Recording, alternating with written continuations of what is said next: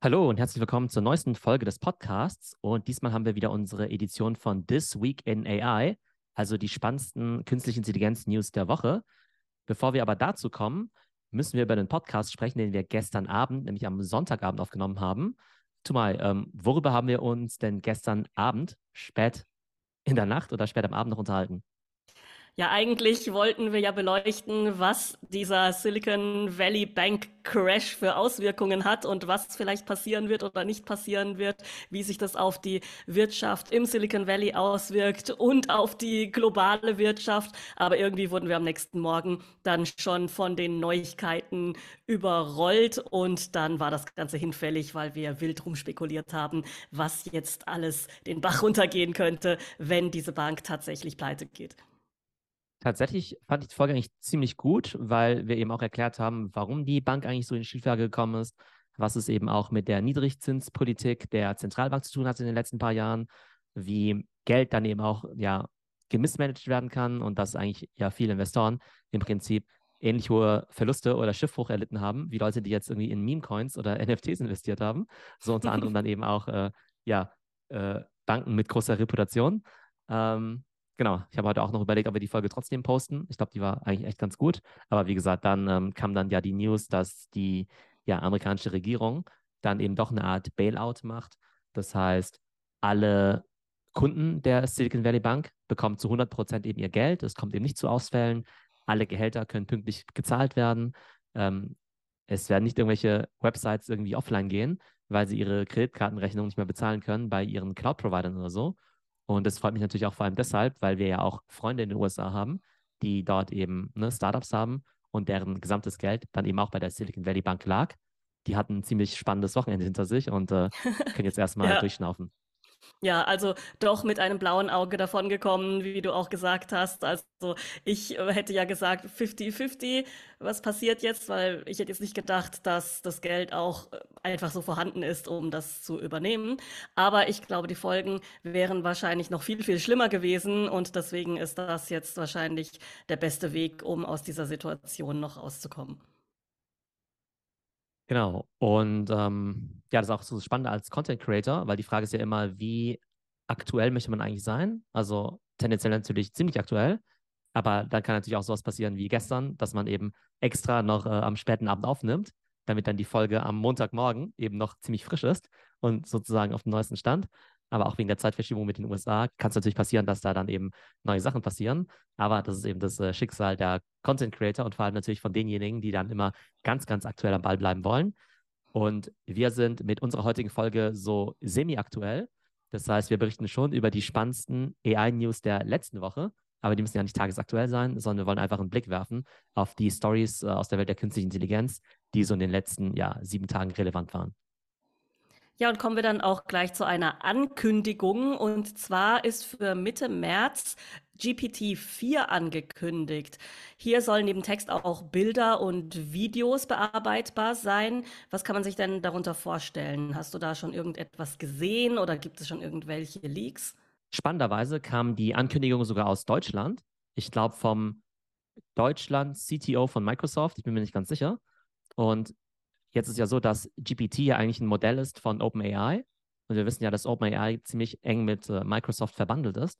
Aber es wundert mich trotzdem, dass Microsoft jetzt eben das Announcement macht.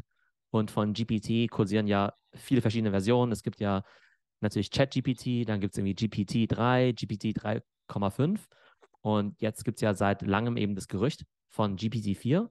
Jetzt hat es aber doch alle überrascht, dass es eben schon so zeitnah kommen soll, weil wenn ich auf den Kalender schaue, dann haben wir eben den 13. März. Das heißt, es soll diese Woche dann eben schon rauskommen. Und bei GPT-4, da gibt es jetzt ziemlich hohe Erwartungen. Ich weiß ehrlich gesagt gar nicht, ob das Modell diesen Erwartungen gerecht werden kann. Aber es gibt einerseits die Erwartung, dass es halt viel leistungsfähiger ist, also Faktor 10, Faktor 100, Faktor 1000, ja, ähm, dass es eben viel mehr können soll als das, was wir jetzt bei ChatGPT sehen, vielleicht auch viel schneller und leistungsfähiger. Und das Ganze soll multimodal sein.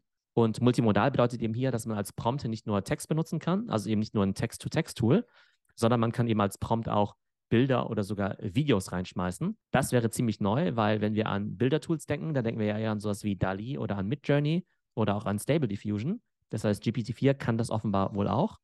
Und das Thema AI und Video ist ja eigentlich noch ziemlich in den Kinderschuhen. Von daher bin ich eigentlich ziemlich gespannt, was das eigentlich ja können soll. Ja, was bedeutet das genau? Irgendwie ein Video als Prompt rein? Also heißt das ein Video als Prompt rein und dann Text als Ergebnis raus oder irgendwie ein verändertes Video als Ergebnis raus? Ähm, ich glaube, beides wäre möglich. Also wenn du mal an die Textmodelle denkst, da kannst du ja einerseits eine Frage stellen oder eben äh, oder einen Befehl geben und dann kommt ja irgendwie ein Textoutput raus. Ne? Irgendwie du stellst irgendwie eine Frage, gib mir ein Rezept für äh, Spaghetti Carbonara oder vergleiche das Tesla Model 3 mit einem BMW 1er oder sowas, ne? Und dann gibt er dir irgendwelche Vergleiche raus. So, jetzt könntest du eben Bilder reinschmeißen und du könntest zum Beispiel eine Frage stellen zu dem Bild. Was ist auf dem Bild drauf? Wer hat dieses Bild gemalt? Welchen Stil hat dieses Bild? Ne? Das heißt, du könntest eben Fragen zu dem Bild stellen oder auch zu dem Video oder auch sagen, mach mal das Bild so und so, verändere das Bild. Ähm, statt einer gelben Mütze soll die Person eine grüne Mütze tragen. Mach noch eine Katze neben den Hund oder sowas, ja. Ähm, das heißt, du kannst dann eben Sachen quasi beschreiben lassen. Ähm, du kannst vielleicht auch Videos reinschmeißen, dir die Videos zusammenfassen lassen. Worum geht es in dem Video eigentlich? Wie viele Personen kommen davor? Wie viel Redeanteil haben dort die Männer und die Frauen zum Beispiel? Das ist ja auch immer so eine Auswertung, um zu schauen, wie sozusagen die Rollen vielleicht auch verteilt sind. Das heißt, ähm, ja, also letztendlich kannst du alle Arten an Content jetzt wohl da reinschmeißen, dir das analysieren lassen oder eben auch verändern. Also wenn das Ganze wirklich diese Woche rauskommen soll, dann bin ich schon mal ziemlich gespannt. Ich werde es natürlich auch sofort austesten. Und das wäre halt ein ziemlich krasses All-in-One-Tool, wobei ich ja von DALI ja nicht so begeistert bin im Vergleich zu Midjourney. Aber eben diese Video-Features, beziehungsweise dass man dann eben auch ähm, ja, solchen Bild- oder Videocontent analysieren lassen kann, finde ich extrem spannend. Und da sieht man einfach mal, welches Tempo da eben OpenAI auch vorlegt, weil Google ja immer noch an seiner Version 1 gefühlt ist und noch nicht mal die auf dem Markt ist, also BART. Und die haben jetzt eben schon ChatGPT, GPT-3, 3,5, 4 und so weiter und so fort. Also die bauen einfach ihren Vorsprung immer weiter aus. Ja, bleiben wir doch einfach mal bei ChatGPT.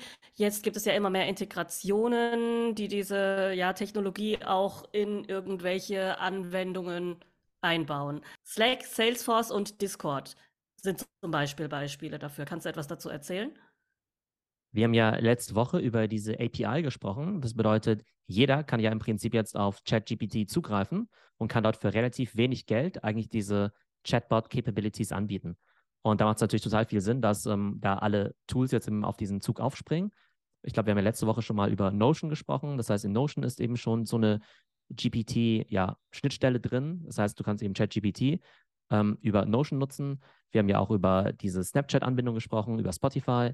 Und jetzt gibt es eben drei neue Integrationen also Slack, Salesforce und Discord. Salesforce ist ja eine der größten Software-Companies der Welt. Die machen ja vor allem dieses ganze Thema CRM, also Customer Relationship Management.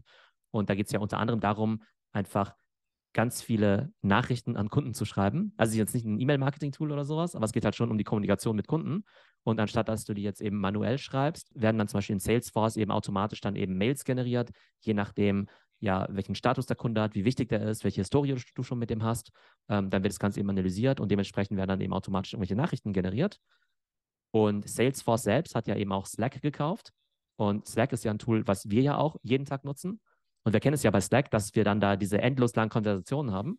Und sobald du mal reinschaust, nach längerer Zeit, dann denkst du, okay, verdammt, jetzt muss ich irgendwie alles wieder nachlesen. Und jetzt hättest du eben in Slack auch die Möglichkeit, dir über ChatGPT zum Beispiel den ganzen ja, Chat zusammenfassen zu lassen so ein bisschen, okay, anstatt jetzt eine halbe Stunde nachzulesen, was war das Wichtige? Oder was sind jetzt die Takeaways für Theo? Oder was sind denn die Takeaways jetzt für Tumai? Was sind so die To-Dos? Also solche Sachen kannst du jetzt eben zusammenfassen lassen über Slack, was ja total hilfreich ist. Wie sieht das Ganze denn bei Discord aus? Also bei Discord gibt es ja ohnehin schon recht viel Automatisierung. Ne? Da gibt es ja auch immer diese ganzen Bots, die man da auch einbinden kann. Und ich kann mir vorstellen, dass es bei Discord dann eben ähnliche Möglichkeiten gibt, ähm, weil Discord ja zum Teil ähnlich genutzt wird wie Slack. Das heißt, viele Leute unterhalten sich und auch da macht es eben Sinn, Sachen eben ja sich zusammenfassen zu lassen. Beziehungsweise alle, die ja auch ähm, in unserem NFC-Discord waren, die kennen das ja, wenn man dann eben früher eine Zeit lang nicht mehr drin war, dann gab es irgendwie tausend Nachrichten über Clone X und man wusste nicht so genau, was da passiert ist. Und da muss man entweder alles durchlesen oder eben auch fragen, hey, was ist jetzt eigentlich passiert? Wann ist der nächste Drop oder so? Und äh, das könnte man sich jetzt eben auch alles zusammenfassen lassen. Und auch wenn man irgendwelche Fragen vielleicht auch stellen möchte, dann kann man das jetzt eben auch sofort in Discord tun. Das heißt, ich gehe eigentlich davon aus, dass eigentlich fast alle Tools mit der Zeit so eine Art von GPT-Integration dann eben bekommen werden, beziehungsweise irgendeine Art von AI-Integration. Und im Augenblick bedeutet es jetzt eben meistens GPT. da das jetzt eben über OpenAI, über diese API ziemlich ähm, einfach passieren kann. Und jetzt hat eben äh, das, ja, der Cloud-Arm von Microsoft, Microsoft Azure, eben auch angekündigt, dass man auch direkt darüber dann eben ähm, ja, ChatGPT und OpenAI-Technologie eben beziehen kann. Denn es ist ja im Augenblick so, ja, es ist relativ einfach, sich an OpenAI anzubinden, aber die meisten Firmen sind jetzt noch nicht Kunden bei OpenAI. Aber irgendwie Millionen von Companies sind halt schon Kunden bei Microsoft. Das heißt, die können sich halt die Technologie von OpenAI jetzt halt direkt bei Microsoft einkaufen, wo sie schon einen Account haben, anstatt über OpenAI. Das heißt, es spricht auch wieder dafür, dass es einfach extrem schnell verbreiten wird. Ja, apropos Microsoft, Bing hat ja jetzt auch Generative AI-Ergebnisse. Bing hat schon 100 Millionen User und die Suchmaschine DuckDuckGo, die ich gar nicht kenne, hat jetzt auch Generative AI-Ergebnisse. Gibt es noch mehr Anbieter, die AI integriert haben? Und was ist mit Google? Dadurch, dass Bing ja zu Microsoft gehört und Microsoft ja mit OpenAI viel zusammenarbeitet, ähm, gibt es ja schon seit einigen Wochen eben schon diese Integration mit Bing. Und jetzt haben sie eben zum ersten Mal bekannt gegeben, wie viele User sie haben. 100 Millionen, ich glaube, Daily Active User, Monthly Active User, bin ich mir nicht sicher. Bei Google sind es ja auch nur über eine Milliarde. Ne? Das heißt, es wundert mich ein bisschen, es sind jetzt auch nicht irgendwie drei Milliarden, obwohl wir eigentlich denken, dass jeder Google benutzt. Das heißt, Google ist so gesehen auch nur 10 bis 15 Mal so groß, was ja ungefähr auch mit dem Marktanteil zusammenpasst, wenn wir sagen, dass Bing vielleicht 3, 4 Prozent hat und Google vielleicht 93 oder 94 Prozent. Es wundert mich jetzt halt doch, dass Bing jetzt eben 100 Millionen User hat und das muss jetzt wirklich dadurch gestiegen sein, dass sie jetzt eben auch diese Generative AI-Ergebnisse anbieten können. Und Jetzt kann man halt sagen, naja, ähm, wenn jetzt Google 1, 2% Marktanteil verliert, ist es halt für Google vielleicht nicht so dramatisch. Aber das wird halt bedeuten, dass Bing seinen Marktanteil halt verdoppelt. Ne? Das heißt, sie kommen halt von einem ganz niedrigen Stadium und würden halt dadurch einfach extrem viel Cash verdienen. Das Spannende ist eben, dass klar, Bing hat jetzt natürlich diese Generative AI-Ergebnisse wegen der Zusammenarbeit mit OpenAI, aber auch andere Suchmaschinen, also kleinere Suchmaschinen, binden das jetzt eben ein. Also unter anderem DuckDuckGo. Das ist ja so eine Nischensuchmaschine, die ja immer schon sehr viel Wert auf Privacy gelegt hat. Und Niva ist jetzt eben auch eine etwas jüngere Suchmaschine. Die haben jetzt eben auch diese Gen AI-Ergebnisse. Dann gibt es auch eine kleinere Suchmaschine, die heißt U.com. Und genauso wie wir vorhin gesagt haben, dass eben Slack und Discord und Salesforce alle jetzt Gen AI integrieren können, ohne es eben unbedingt selber bauen zu müssen, machen das jetzt eben die anderen Suchmaschinen auch. Und äh, interessanterweise, die einzige Suchmaschine, die das eben noch nicht kann, ist eben Google, obwohl die ja eigentlich die Führenden im Bereich sein sollten. Also halt wirklich schräg, dass sich diese, ja, diese Welt jetzt so schnell verändert. Alle anderen Player jetzt eben damit davonziehen, also jetzt nur nicht nur Microsoft, sondern auch die ganzen anderen kleinen Player und Google da nach wie vor so ein bisschen im äh, ja, Dornröschenschlaf ist. Ja, aber da haben wir ja auch schon mal drüber gesprochen, dass die ja vielleicht noch irgendwas in der Hinterhand haben, was äh, ja sie erst auf den Markt schmeißen, wenn das so richtig, richtig marktreif ist. Das sehen wir dann, ob das dann auch tatsächlich der Fall ist. Alle Google-Produkte sollen ja dieses Jahr Generative AI-Features erhalten, sagt man. Wer sagt das denn und was kannst du denn dazu erzählen?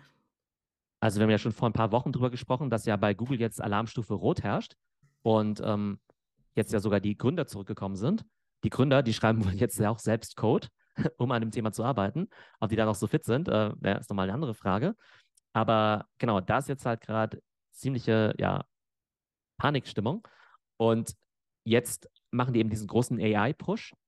Und das klingt fast schon nach Aktionismus, denn sie sagen jetzt nicht nur, dass die Google-Suchmaschine eben jetzt die Gen AI-Ergebnisse bekommen soll, wie jetzt eben Bing oder DuckDuckGo, worüber wir gerade gesprochen haben, sondern es soll eben bald in alle Google-Produkte integriert werden. Und das wäre ja einmal die Google Search, das wäre ja YouTube, das wäre Chrome, das wäre Android, Gmail oder auch Google Maps. Und bei vielen von diesen Produkten macht es ehrlich gesagt auch ziemlich viel Sinn. Also klar, Google wissen wir jetzt, ähm, ne, du stellst eine Frage und kriegst eben dann eine Generative AI-Antwort.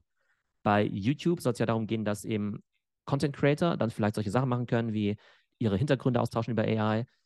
Bei Gmail macht es natürlich total viel Sinn, dass es so eine Art Auto-Response gibt. Das heißt, die AI liest sich die E-Mail durch und verfasst dann eben selbst einen Text als Antwort, ohne dass du es eben selber machen musst. Ähm, da gibt es ja zurzeit auch schon Plugins, die in die Richtung gehen. Und auch bei Browsern wie Chrome macht es eben auch total viel Sinn, weil beim Microsoft Edge Browser, das ist ja so, dass du in, mit dem Browser jetzt ja schon die Inhalte der Webseite analysieren kannst, dir das übersetzen lassen kannst, auch direkt Texte verfassen kannst. Und bei Chrome wird es natürlich auch total viel Sinn machen, solche Features anzubinden. Das heißt, auf der einen Seite habe ich vorhin gesagt, naja, ein bisschen Aktionismus, weil sie es überall reinpushen wollen. Auf der anderen Seite könnte es auch einfach sein, dass sie jetzt eben ja nicht mal schnell was launchen wollen, sondern eben ja produktübergreifend. Aber je mehr sie das dann eben sozusagen in der Komplettheit machen wollen, desto länger dauert das Ganze eben. Aber da bin ich ziemlich gespannt. Ich glaube, früher oder später werden alle diese Produkte AI-Features kriegen. Und die Frage ist eben nur, in welcher Sequenz sie das machen und ähm, ja, wie das dann eben auch vom User aufgenommen wird. Man sollte vielleicht noch dazu sagen, wir haben zwar oft über Google gesprochen und haben ja auch gesagt, naja, die haben es so ein bisschen verpennt und die sind gerade so ein bisschen im Hintertreffen. Man muss halt natürlich immer noch ganz nüchtern sagen, die haben halt Milliarden von Usern einfach. Also es gibt einfach viel mehr Leute, die Google benutzen als Bing. Es gibt viel mehr Leute, die Chrome benutzen als jetzt eben ähm, den Edge-Browser. Es gibt auch mehr Leute, die Android benutzen als äh, iOS von Apple. Es gibt unglaublich viele Leute, die Gmail nutzen. Das heißt, wenn Google mal dieses AI-Thema halbwegs gut ausrollt, dann werden sie eben auch sofort Milliarden von Usern kriegen, die das ganze Ding natürlich mit Daten füttern und dann wahrscheinlich auch ziemlich gut machen werden. Von daher ist auf jeden Fall ähm, ja noch nicht die Hoffnung verloren für Google. Ja, jetzt haben wir ja viel über Google gesprochen. Apple ist ja auch so ein Player, der auf jeden Fall da mitspielen will und die wollen jetzt auch irgendwie ihre AI-Strategie überdenken. Wie könnte die denn aussehen? Also Apple tritt bei diesen ganzen Diskussionen ja relativ wenig auf, weil sie ja keine AI-App haben. Die haben wahrscheinlich jetzt auch nicht vor, jetzt irgendeine Art von Chat-GPT oder so zu veröffentlichen. Aber für Apple ist AI natürlich auf vielen anderen Ebenen auch relevant. Wir haben ja schon mal über das Thema Hardware und Chips gesprochen, dass eben die Apple-Chips sowohl auf dem iPhone als auch auf dem Mac extrem gut geeignet sind, eben für AI-Anwendungen. Deshalb funktioniert zum Beispiel auch dieser TikTok Beauty Filter auf dem iPhone so gut und eben auf anderen Handys eben nicht. Und Apple überlegt sich eben gerade, ob sie noch mehr in das ganze Thema AI reingehen sollen, die Chips vielleicht noch mehr auf AI-Anwendungen optimieren können, damit dann eben solche Sachen wie GPT oder auch Stable Diffusion eben selbstständig auf dem iPhone laufen können, also sozusagen als Edge Computing, ohne Anbindung an irgendwelche Clouds. Aber es macht natürlich auch Sinn, in allen ihren Apps auch AI einzubauen. Wir wissen ja, dass Siri nicht besonders intelligent ist und da wäre eine Verbesserung natürlich auch ziemlich willkommen. Und Apple hat natürlich auch Messaging-Apps wie iMessage. Die haben natürlich auch ähm, Produktivitäts-Apps wie eben Keynote oder deren Version von Microsoft Word und Excel. Und das macht natürlich auch Sinn, die eben schlauer zu machen. Und das heißt, wenn man sich das mal anschaut, dann sehen wir eben, dass Microsoft natürlich die ganzen ja, Produktivitäts-Apps hat. Google hat natürlich auch die Google Sheets und äh, Google Docs und so weiter. Die müssen jetzt alle AI bekommen. Und für Apple gilt natürlich auch das Gleiche. Das heißt, ähm, die sehen eben, dass sie da hardwaremäßig, glaube ich, ganz vorne sind. Softwareseitig haben sie noch einiges äh, aufzuholen. Und ich bin mal gespannt, wie Apple das macht. Ob die jetzt zum Beispiel auch einfach OpenAI anbinden oder ob die versuchen, wieder ihr eigenes Süppchen zu kochen. Ja, und wenn man von Google und Apple spricht, darf natürlich Meta auch nicht fehlen. Meta hat jetzt angekündigt, dass sie auch eine große AI-Abteilung gründen wollen. Und viele interpretieren das ja so, dass sie weg wollen vom Metaverse, was wir ja auch in einer eigenen Folge behandelt haben, was ja gar nicht so sein muss. Was bedeutet das genau, dass Meta jetzt groß ins AI-Geschäft einsteigen will? Also für Meta ist es eben auch total naheliegend. Ähm, jetzt mal unabhängig davon, ob sie jetzt dafür das ähm, ja, äh, Metaverse vernachlässigen oder nicht, macht es natürlich eine, für eine Social Media App total viel Sinn, einerseits den Algorithmus zu verbessern, also eben ne, wie bei TikTok bessere Recommendations eben zu bauen und eben auch noch Creator Tools zu bauen. Wir haben ja schon über die Filter gesprochen, über die AI-Filter eben bei TikTok. Wir haben vorhin darüber gesprochen, dass auch YouTube eben diese AI-Tools einbauen möchte für Creator. Und die dürfen dann natürlich vor allem bei Instagram eben auch nicht fehlen. Von daher glaube ich, das ist relativ naheliegend, dass sie das eben auch einbauen. Ich glaube, bei all diesen Initiativen, die wir jetzt erwähnt haben, ne, also zusammengefasst kann man sagen, ja, jeder macht jetzt AI. Und ich glaube, es gibt viele Initiativen, die sind dann einfach total naheliegend, von denen man sagen kann, okay, in Zukunft wird halt, ja, äh, wird halt jeder Online-Shop so einen AI-Assistenten haben. Jedes Produktivitätstool wird halt irgendwelche AI-Features haben. Das heißt, irgendwo ist es halt ziemlich naheliegend, also sogenannte Table Stakes. Wenn man das nicht hat, dann ist man einfach nicht wettbewerbsfähig. Und dann gibt es natürlich andere, die halt wirklich innovative Sachen machen und den Space dann eben auch voranbringen. Und bei Meta ist es ja typischerweise so, dass sie jetzt nicht unbedingt die ja, größten äh, Innovators sind, sondern ja eher Sachen dann eben kopieren, mal mehr oder weniger gut. Ne? Also bei Stories hat es ja super gut geklappt, dass sie Snapchat kopiert haben. Bei Instagram Reels, glaube ich, ist es irgendwie okay, auch wenn es nicht ganz so gut ist wie TikTok aber die haben auch schon ganz viele andere Sachen versucht zu kopieren, die dann halt mega gefloppt sind. Von daher darf man bei Meta gar nicht unbedingt immer so viel drauf geben, wenn sie jetzt sagen, wir machen jetzt XYZ, weil sie meistens dann das Ganze gar nicht so gut umsetzen oder mit der Zeit eben auch das Interesse dran verlieren. Aber ich glaube, dass AI eben für die auch total äh, ja, äh, missionskritisch ist. Und da werden sie halt ziemlich viele Ressourcen äh, reinpumpen. Und ja, ich glaube, vom Fazit her kann man sagen, egal ob du jetzt eine Riesenfirma bist wie Apple oder eine kleine Firma wie DuckDuckGo. Alle investieren jetzt in AI Ähm, manche, indem sie sich einfach nur anbinden an sowas wie ChatGPT, was im Prinzip ja jeder Freelancer vielleicht auch machen könnte. Oder andere stecken jetzt eben Milliarden da eben rein. Und ich glaube, wir werden in den kommenden Wochen viele weitere von diesen News haben. Irgendwann wird es gar nicht mehr erwähnenswert sein, dass Tool XY jetzt auch AI-Features anbietet, weil das dann halt einfach ganz, ganz normal ist. Und spannender wird dann eben sein, wer eben eine wirkliche Innovation auf den Markt bringt. So, das waren die AI-News für diese Woche. Ich bin schon mal ziemlich gespannt auf den Launch von GPT-4, falls dieser wirklich diese Woche stattfindet. Ich werde es natürlich auch gleich ausprobieren und dann werde ich natürlich darüber berichten in unserer nächsten Folge von This Week in AI. Tschüss, Thomas. Tschüss, Theo.